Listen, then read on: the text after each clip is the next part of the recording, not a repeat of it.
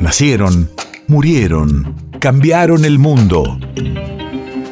En Nacional Doc, siempre es hoy. Siempre es hoy. 15 de abril, 1987. Hace 35 años, el mayor Ernesto Barreiro, uno de los más connotados torturadores de la Perla, el mayor centro clandestino de detención en la provincia de Córdoba durante la dictadura, se niega a declarar ante la justicia.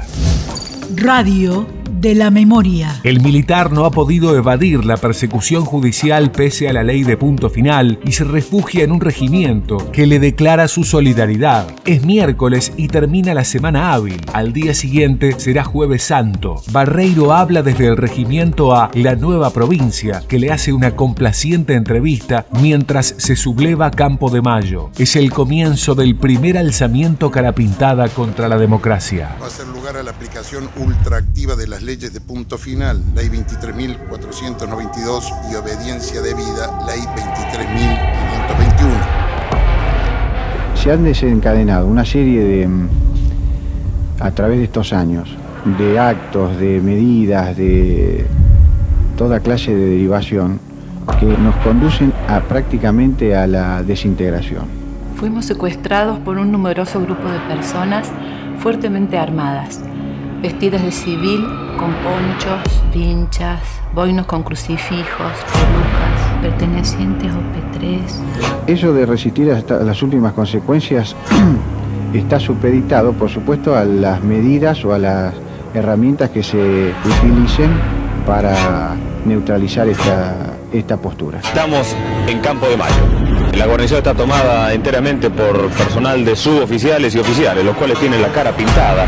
Ruegan, por favor, que se mantengan en la pasiva en el lugar alcanzado. Este grupo no es un grupo golpista.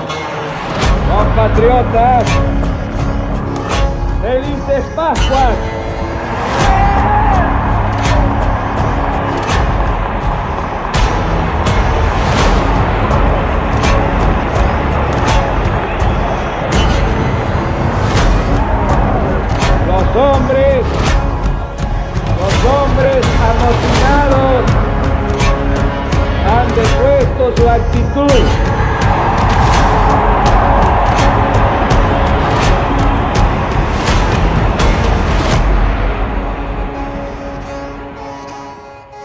No, no son heridas producidas porque alguien se cayó del falcón.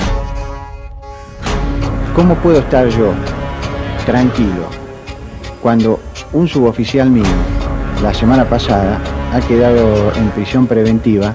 Declarará Ernesto Guillermo Barreiro, ya afiliado, coautor mediato intermedio, penalmente responsable de los delitos de privación ilegítima de la libertad, 108 hechos en concurso real, imposición de tormentos agravada por la condición de perseguido político de la víctima, 319 hechos. País de efemérides.